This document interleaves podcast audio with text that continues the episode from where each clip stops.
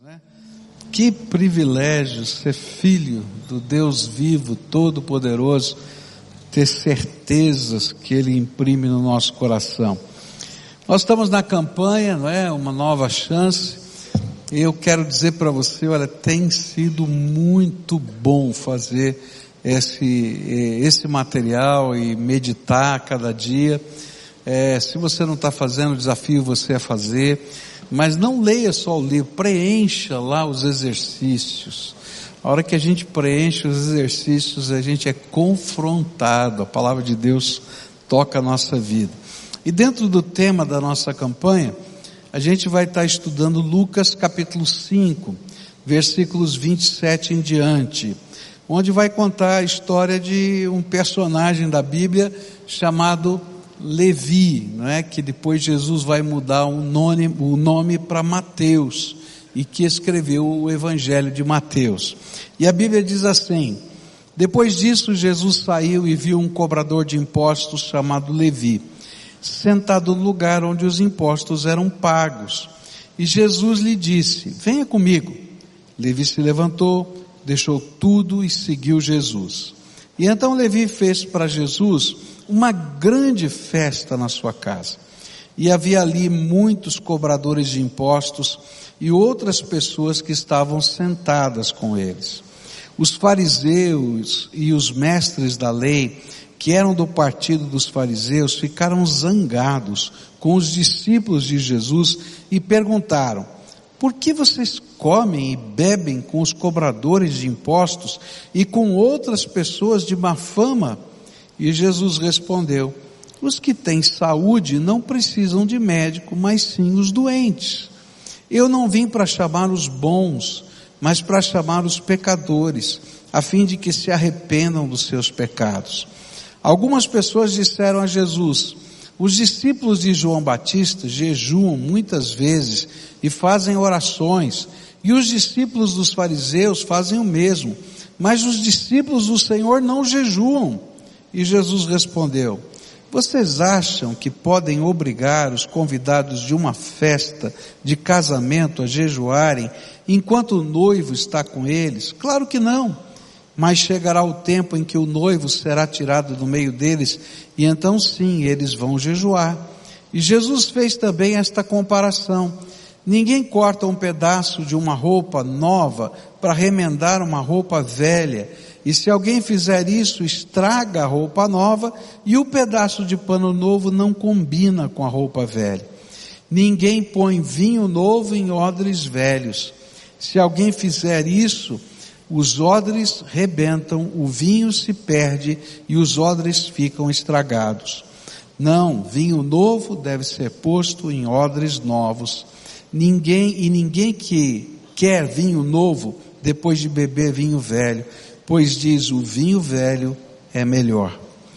Deixa eu contar um pouquinho para você o que está acontecendo, para você entender aqui as palavras do Senhor Jesus. O povo da cidade de Cafarnaum estava impressionado, tanto com as palavras quanto com as curas que Jesus estava realizando ali. E ele estava saindo da cidade, indo em direção ao mar da Galileia, e ele encontrou um publicano. O que, que era o publicano? Alguém comprometido com o governo romano entre os judeus. Então as pessoas que serviam de alguma maneira o governo romano eram chamados de publicanos. E lembrando que o governo romano era opressor, no sentido de ser o dominador daquela região. E aí os judeus tinham raiva dos publicanos. E o pior que esse homem chamado Levi, publicano, era coletor de impostos para Roma. E isso era então pior ainda, não é? Porque ele não apenas servia, mas colhia dinheiro para o governo romano. E ele era então visto como um traidor dos judeus. E é preciso que você entenda como é que funcionava a coletoria de impostos. Era uma espécie de um leilão. Então eles chegavam, determinavam uma, uma região, não é, onde eh, se levantaria os impostos para aquela região, e eles diziam assim: olha, o mínimo que Roma quer dessa, regi dessa região é tanto. E aí o coletor dizia, não, eu consigo levantar mais tanto, e mais tanto, e assim fazia uma espécie de um leilão. E quem pagasse mais para Roma conseguia o direito, não é, de ser o coletor de impostos. Ele colhia o que ele quisesse daquela região, dava o valor combinado para Roma e o restante ficava para ele. Então você imagina a raiva que os judeus tinham dessa pessoa, porque ele ganhava muito dinheiro em cima disso, né? Ele fazia toda essa essa jogada ali, por isso era um leilão. E Levi era esse corretor, esse coletor de impostos, né? E de repente Jesus passa por esse homem indo para o mar da Galileia, olha para ele, publicano, coletor de impostos, e diz assim: Levi, vem comigo, eu estou te chamando para ser meu discípulo. E olha que coisa tremenda vai acontecer, porque às vezes a gente lê a Bíblia e não vê tudo que está por trás, não é? Esse homem larga tudo larga o emprego de coletor de impostos, larga a, o status junto ao governo romano, larga a grana que ele ia ganhar, e ele dali em diante começa a seguir Jesus. E seguir Jesus era viajar com Jesus, morar com Jesus, comer as comidas que Jesus comia. Enfim, ele tinha que abandonar aquela vida. E ele então começa a seguir Jesus. E na noite anterior a ele seguir Jesus, o dia da conversão dele, o dia que ele decide seguir Jesus, e Jesus vai agora começar a viagem, ele diz: Olha, eu quero fazer uma festa. Eu quero fazer uma festa na minha casa para que todo mundo saiba quem é o Senhor para que todo mundo conheça o que o Senhor está pregando. E então ele convidou todos os amigos dele. Bom, quem eram os amigos dele? Os publicanos, porque os outros não gostavam deles. E ele faz uma festa na casa dele, convida todos os seus amigos, todos os seus parentes, e diz para Jesus ir lá e compartilhar com eles aquilo que tinha tocado o coração de Levi, que vai ter o seu nome mudado para Mateus. E aí, os fariseus, e diz assim, tá vendo? Jesus não pode ser um mestre, não pode ser um rabino, não pode ser um rabi. Porque se ele fosse um mestre da nossa fé, ele não iria nessa festa com um monte de pecador. E é nesse contexto da crítica dos fariseus que Jesus vai ensinar aqui através de quatro ilustrações, o que significa essa nova chance que Ele está dando para a gente. Essa nova chance da graça dele e do poder dele. Qual é a mensagem do Evangelho? Qual é o cerne do seu ministério? E então eu queria olhar para uma dessas ilustrações aqui na manhã, é, nesta manhã. Versículos 31 e 32 vão nos dar a primeira ilustração. E respondeu-lhe Jesus: Não necessitam de médicos sãos, mas sim os enfermos. Eu não vim chamar justos, mas pecadores ao arrependimento.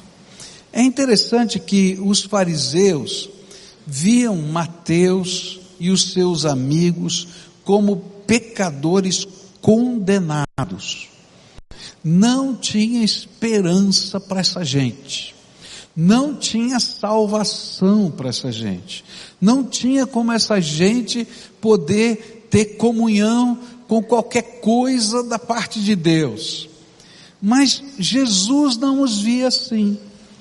Jesus via como pessoas doentes espirituais, pacientes que necessitavam da ajuda de um médico porque ele entendia, e ele vai ensinar na mensagem do Evangelho, que pecado é uma doença.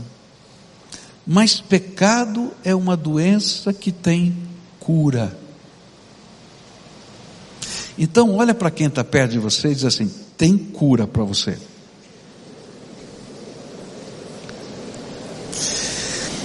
Eu acho tremendo como a cabeça da gente funciona, não é?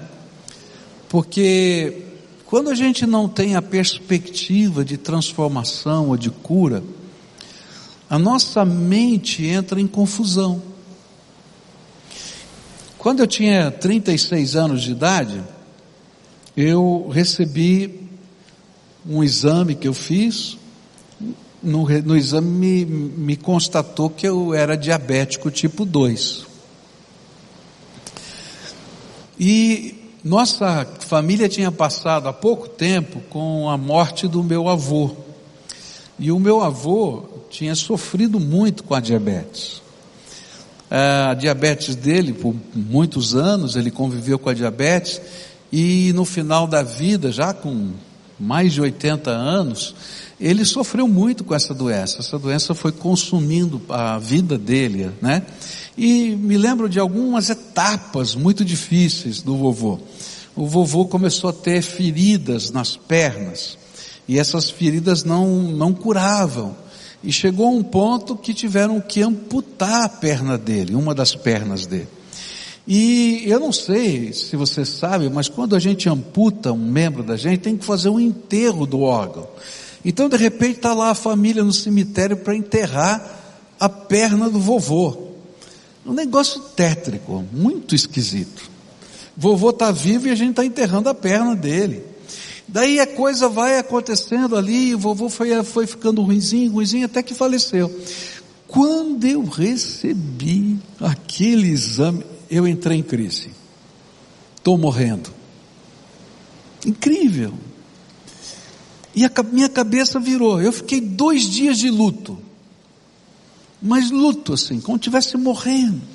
E aí Deus teve que trabalhar o meu coração, porque eu estava vendo vovô e eu. Eu era o vovô, né? Vovô era eu amanhã, né? Então eu estava ficando meio perdido ali, aquela coisa fez tão, tão mal. Aí Deus teve que ministrar na minha vida, trabalhar outras coisas. Hoje eu virei o diabético mais sem vergonha que tem na face da terra, não é? Porque a gente vai ficando cara de pau, não é? Come bolo, não é? Faz essas coisas todas. Mas o que eu queria dizer para você é o seguinte: é que quando a gente perde a perspectiva da cura, a gente se perde. E quando aqueles fariseus olhavam para aqueles publicanos e diziam: Ó, oh, vocês são pecadores, como se dissessem: Ó, oh, não tem jeito para vocês. No nosso, no nosso esquema de vida, na nossa visão, na nossa fé, havia um, um, uma muralha, uma barreira tão grande. Mas quando Jesus passa, olha para Levi, e diz: Levi, você não vai ser mais Levi, você vai ser Mateus, alguém que recebe uma dádiva de Deus. E eu quero que você me siga. Aquilo virou uma coisa tão forte, tão poderosa, porque ele descobriu que tinha cura para a sua doença. E é nesse, é nesse, nesse, nesse cenário que Jesus vai colocar o seu ensino. E em contrapartida, tinha um outro grupo, o grupo dos fariseus, que não se enxergavam como pecadores. Eles eram capazes de enxergar o pecado de todo mundo, mas não eram capazes de se enxergar como pecadores. E não conseguiam perceber que o pecado é uma doença que está dentro de nós e não apenas aquela doença que aparece para fora de nós. E por isso o pecado é aquela doença pequena que começa pequena, que parece ser sem importância, mas que cresce secretamente, solapa as nossas forças e se não for curada, mata. E o trágico é que a doença que é pecado, ela não mata só o corpo, mas ela mata também a nossa alma, porque ela é capaz de nos condenar por toda a eternidade ao inferno. Mas os escribas e fariseus eram tremendamente rápidos para diagnosticar as necessidades dos outros, mas eles eram cegos para suas próprias necessidades espirituais. E eles não entendiam que eles também eram pecadores como quaisquer outras pessoas na face da terra. É interessante isso porque eles não tinham essa percepção, porque eles se valiam de uma série de práticas religiosas como garantias. Mas as práticas religiosas não nos garantem. O que garante é o Cristo que morreu na cruz do Calvário, verteu o seu sangue e que nos perdoa, e não somente nos perdoa, mas passa a viver dentro de nós e começa um processo de transformação na nossa vida. Mas o que acontecia com aqueles escribas e fariseus é que eles eram muito rápidos para enxergar o pecado dos outros, o problema dos outros, a dificuldade dos outros, mas não eram capazes de enxergar os seus próprios pecados, os seus próprios problemas. Agora, vamos falar baixinho aqui. Tem um monte de fariseu aqui. Não é verdade? É fácil a gente enxergar o erro dos outros. Talvez você já tenha chegado aqui e desde que você chegou você já viu tanta coisa que precisa mudar, que tem que ser consertada, arrumada, não é? E tem algumas pessoas que têm um dom especial, não é? E que conseguem, né, em algumas áreas perceber mais do que outros. Minha mulher tem uma, uma visão estética maravilhosa, né? Então hoje ela mandou um, um WhatsApp para o Nilson, né? Que está o Nilson aqui. Diz assim, Nilson, que bom que você melhorou, que você fez a cirurgia, mas precisa cortar a barba, está muito grande. Não foi mesmo, Nilson? Está aí no seu WhatsApp de hoje, hein? Esse foi de hoje. A gente é fácil de perceber, né? Estou olhando barba comprida aqui, né? Estou olhando o tempo, estou olhando isso. A gente percebe tudo, mas não gosta de olhar para dentro. Sabe por que muita gente não está fazendo o exercício que está no livro, porque tem que olhar para dentro. Eu conversei com uma pessoa, a pessoa disse assim: Ah, pastor, esses exercícios são muito duros. Não, o exercício não é duro, ele só revela o que está dentro. Outra pessoa diz assim, e tem que escrever. Eu falei, não, é bom escrever para a gente ver. E se alguém pega o meu livro? Não é verdade? Aí vai saber os meus podres. Eu falei, queima depois, pode queimar. Mas o importante é que você se veja. Os fariseus não eram capazes de se ver, eles eram capazes de olhar para os outros, mas não eram capazes de enxergar o que eles precisavam de cura dentro de si. E era por isso que Jesus estava dizendo: olha, quem precisa de médico? Quem está doente. Se você não entende que você está doente, você não vai procurar o médico. Se você não entende que precisa de ajuda, você não se deixa ajudar. Bom, deixa eu falar com os homens aqui agora, né? Nós homens temos um grande problema. Não sei se você é assim, mas eu acho que talvez seja. Né? A maioria de nós homens não gostamos de ir a médico. É verdade? Eu não gosto muito não. Você gosta de médico? Você gosta, que benção. É diferente da maioria. É? Mas quantos homens aqui não gostam de ir no médico? Levanta a mão. É, então é parecido comigo, né? E eu não sei, tem um que levantou as duas mãos lá. Né? Gente, sabe como é que funciona a cabeça do homem? É assim, para que, que eu vou mexer com o que está quieto? Dando o homem descobrir alguma coisa, né? Deixa quieto. Só que, querido, não adianta nada você não saber, porque se você estiver doente, continua doente, sabendo ou não sabendo. Fariseu. Porque o fariseu é assim. Ele não quer olhar para dentro. E aí não precisa de médico. Porque se você não quer olhar para dentro, você não percebe onde você precisa ser tratado e melhorado. E Jesus estava dizendo: olha, aquele homem lá, o publicano, quando eu passei por ele, e eu olhei para ele e disse: Levi, é com você mesmo que eu quero tratar. Esse homem largou tudo porque ele foi capaz de perceber a necessidade dele. Agora eu fui na casa dele, ele fez uma festa, porque ele está feliz porque descobriu que tem cura para ele. E vocês estão aqui criticando do lado de fora, porque não são capazes de enxergar a doença que está em vocês.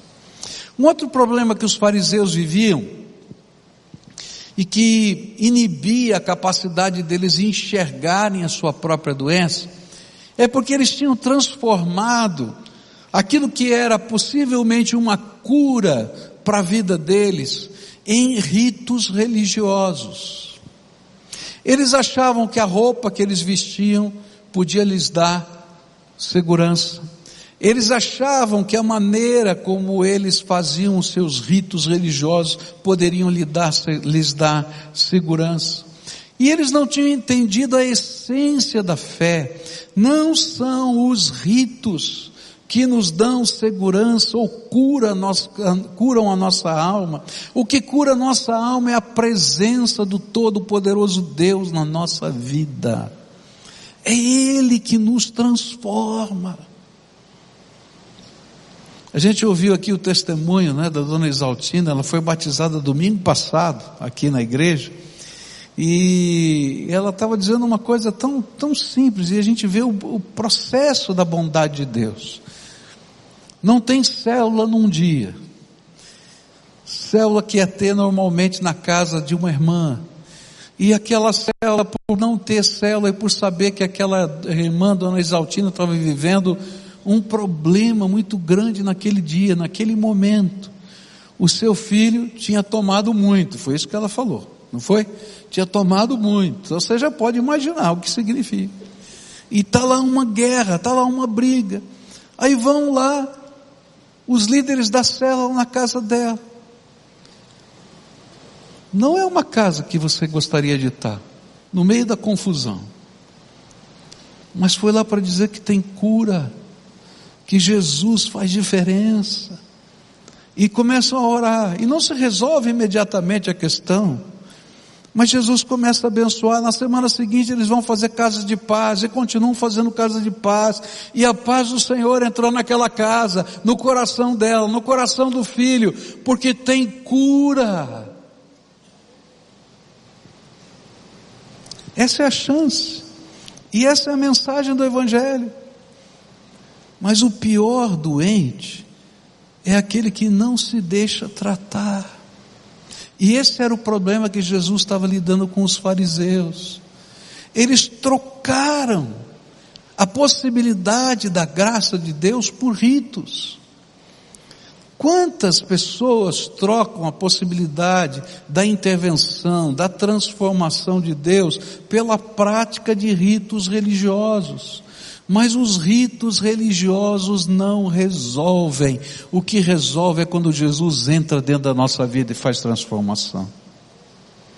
Daqui a pouquinho a gente vai celebrar a ceia do Senhor. Um dos nomes da ceia do Senhor é Eucaristia. Na nossa visão, a ceia do Senhor, a Eucaristia, não é um sacramento ele é um memorial. A gente faz isso para lembrar daquilo que Jesus fez por nós. E o pão e o vinho na nossa mente são símbolos da morte do Senhor Jesus, do sangue que ele verteu na cruz do Calvário.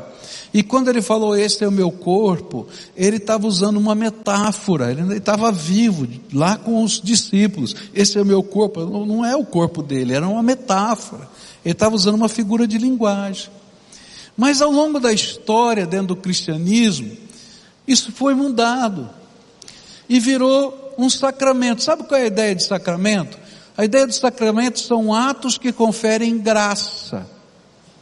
Então, se eu participar de determinados atos religiosos, a graça de Deus se revela na minha vida e eu sou salvo. Ou sou abençoado. Mas não é assim que funciona na dinâmica de Deus. Funciona quando dentro da nossa alma alguma coisa acontece. Então, dentro dessa visão, porque as criancinhas morriam de várias doenças e havia uma grande insegurança dentro é, do pensamento religioso da época. Lá por volta do ano 240 depois de Cristo foi instituído o batismo infantil, porque pensavam assim: se for batizado como cristão, está salvo. Depois essa doutrina vai evoluindo e diz assim: bom, não está salvo mas pelo menos não vai direto para o inferno, vai para o purgatório, sofre um pouquinho e sobe. Consegue entender o que eu estou falando? Não existe ato religioso que possa substituir a cura que Jesus dá, porque só Ele entra dentro da nossa alma e faz diferença na nossa vida. Eu posso estar enchendo a minha vida com atos religiosos dos mais diversos e continuar vazio. É interessante o Salmo 51, quando Davi participa de um ato religioso. Ele vai lá e faz o sacrifício. Ele tinha mandado matar Urias, porque ele tinha adulterado com a mulher de Urias. E a mulher de Urias tinha ficado grávida. E esse homem estava na guerra, não estava em casa. Isso ia se tornar um escândalo público. E ele então vai e faz um ato religioso.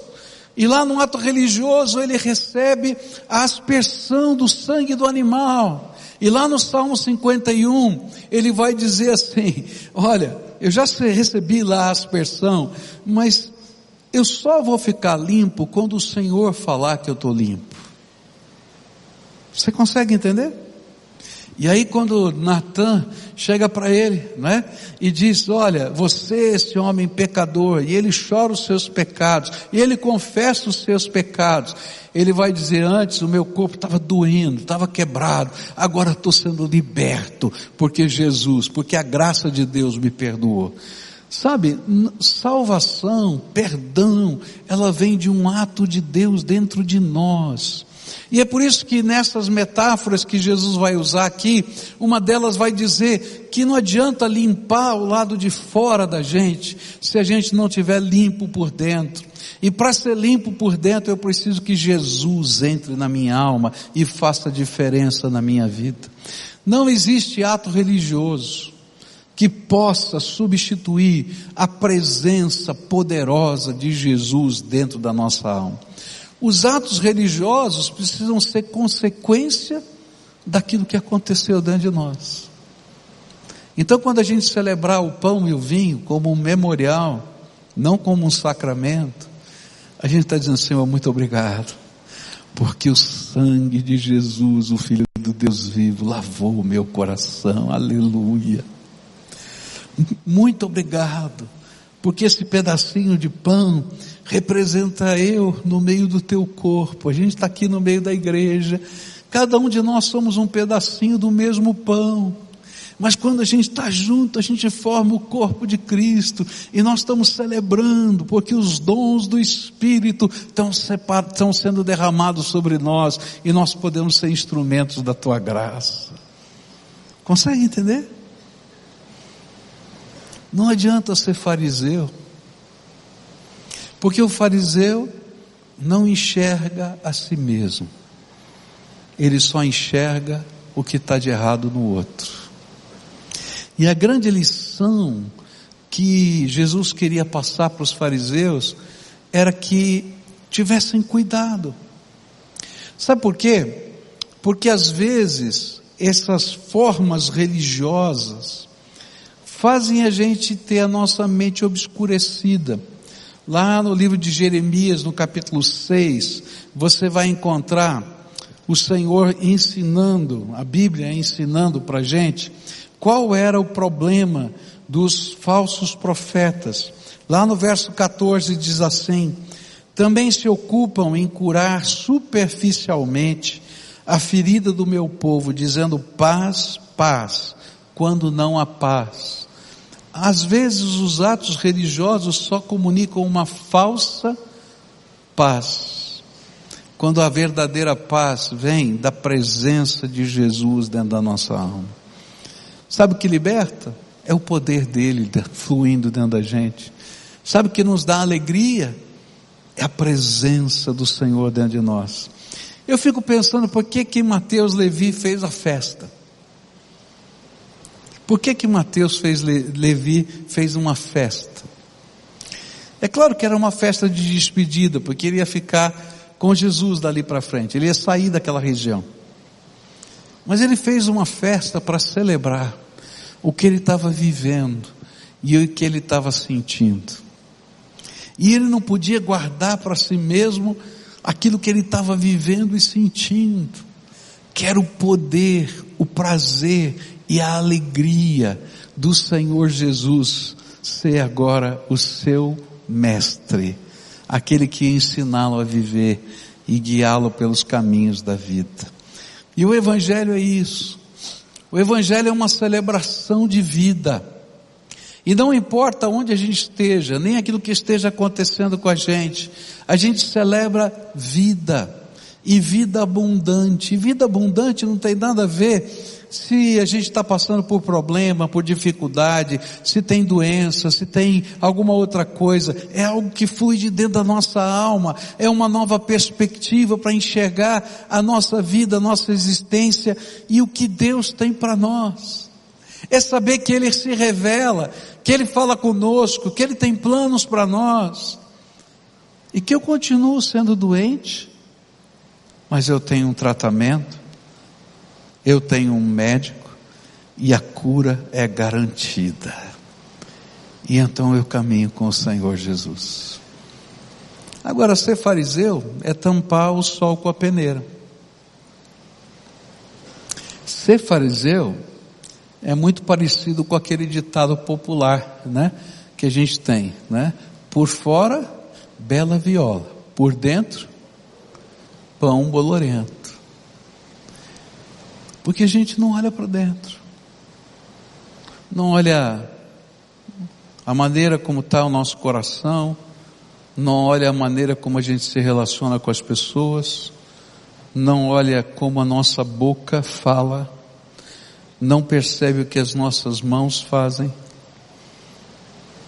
não percebe como os nossos pensamentos estão se organizando ou fluindo, como interpretamos o que está à nossa volta. E às vezes somos tão orgulhosos da maneira que nós somos, que achamos que o certo é só aquilo que pensamos. E transformamos aquilo que pensamos como padrão. E não percebemos que o Senhor tem que mudar esses padrões. Ah, no começo lá do, do meu ministério aqui em Curitiba, eu fui convidado para fazer uma, uma viagem à, à Índia e a Bangladesh. E eu estava em Bangladesh e cheguei num culto, numa igreja batista, e eu confesso que eu fiquei meio escandalizado, né? Eu nunca tinha visto o que eu, que eu vi. Hoje já, já é mais normal, mas naquele tempo não era normal não. No meio do culto, apareceu uma moça, né? E ela, com seus cabelos bem longos, com os potes na mão, começou a dançar e rodopiava e virava, e o cabelo dela voava, e os potes faziam assim, acendia com fogo, apagava, e eu achei um negócio muito estranho. E eu virei para um missionário alemão que estava do meu lado, pastor daquela igreja, e disse assim: Você pode me explicar o que está acontecendo? Né? não tão bem crítico assim. Aí ele falou assim: lá na sua cultura, vocês cantam solo? Sim, claro. Ele olhou, ela está fazendo um solo. Hum, um solo de dança. Nessa cultura, uma das expressões de adoração a Deus é dançar ela veio aqui para adorar o Senhor. Olha, eu confesso que eu fiquei assim, pensando, pensando, e disse: por que, que eu estou tão irritado com essa mulher dançando? Porque na minha visão não cabia aquilo no culto. E Deus estava me ensinando que as pessoas são diferentes, os lugares são diferentes, as culturas são diferentes, e o que importava não era o que eu gostava ou não gostava, mas o que Deus queria ver. E eu estava sendo um belo de um fariseu. É tão fácil ser fariseu. Mas eu quero aprender com Mateus Levi a ser alguém que está pronto a seguir Jesus do jeito que ele mandar, na hora que ele mandar, mesmo que tenha que deixar coisas que são tremendamente custosas. Não foi barato para Mateus Levi seguir Jesus. Ele largou a banquinha dele lá, cobiçada por muita gente. Eu acho que devia ter um publicano naquela festa que estava dizendo: vou ficar rico, vou anexar dele a minha. Mas ele não estava nem aí, porque ele sabia que ele precisava de um médico e que tinha cura para ele, e isso era o mais importante. Por isso ele fez festa, porque ele descobriu que podia seguir Jesus. A minha oração hoje com você é que nós possamos, a nossa vida possa ser uma festa de louvor a Deus. Que a gente não seja como o fariseu que esconde de si mesmo o que precisa ser tratado, mas que haja transparência na nossa alma para deixar Jesus trabalhar o nosso coração. Eu não sei como é que você chegou aqui nessa manhã. Mas eu tenho uma boa notícia para você. Jesus está passando por aí, está olhando bem para você e está dizendo: Vem comigo, vem comigo, vem, vamos juntos. E sabe, Ele está olhando não só para as coisas bonitas e maravilhosas que cada um de nós temos, que estão aqui na nossa superfície, a gente demonstra isso. Mas ele está olhando até para aquelas coisas que a gente não mostra para ninguém, que a gente não quer nem escrever no livro, porque se alguém pegar vai ficar horrível. Ele está dizendo: tem cura. Eu sou a salvação, eu sou a cura, eu sou a transformação. Deixa eu entrar. Deixa eu começar algo novo na tua vida. E essa é a nova chance que Ele nos dá. O Cristo que transforma. O Cristo que derrama dons. O Cristo que nos empodera com o seu Espírito Santo. O Cristo que deixa a sua paz. O Cristo que faz festa conosco, celebra junto com a gente. Vida nova. Ninguém está pronto ainda. Eu estou em processo, você está em processo, e Jesus continua transformando a minha vida um pouquinho todo dia. E que bom, porque esse processo é abençoador. E quando eu celebro os memoriais que estão aqui, eu não acredito que eles tenham o poder de fazer alguma coisa sobre a minha vida. Mas eu creio que o Cristo que eles representam já fez e está fazendo coisas tremendas na minha vida. E então, o nome desse memorial passa a ter sentido. Eucaristia quer dizer ação de graças. E eu começo a louvar a Deus e fazer festa, porque Ele está fazendo algo novo na minha vida. Eu queria que a gente se preparasse para esse momento de adoração, de celebração. Se você já aceitou esse convite de Jesus quando ele passou para você, por você, e disse: Vem comigo. Então, entrega o que ainda você não entregou. Às vezes a gente tem uns esconderijos dentro da alma. Abre, escancara, deixa ele levar, mexer e trabalhar. Se você nunca escancarou a alma, escancara hoje. Porque é ele a cura que precisamos. Vamos orar? Pai, nós estamos nos preparando para receber o pão e o vinho aqui. lembrar do que o Senhor fez por nós. Mas não apenas lembrar liturgicamente, mas celebrar uma festa. Porque o Senhor é a cura. O Senhor é o médico, o Senhor é o remédio, o Senhor é a bênção, o Senhor é a salvação.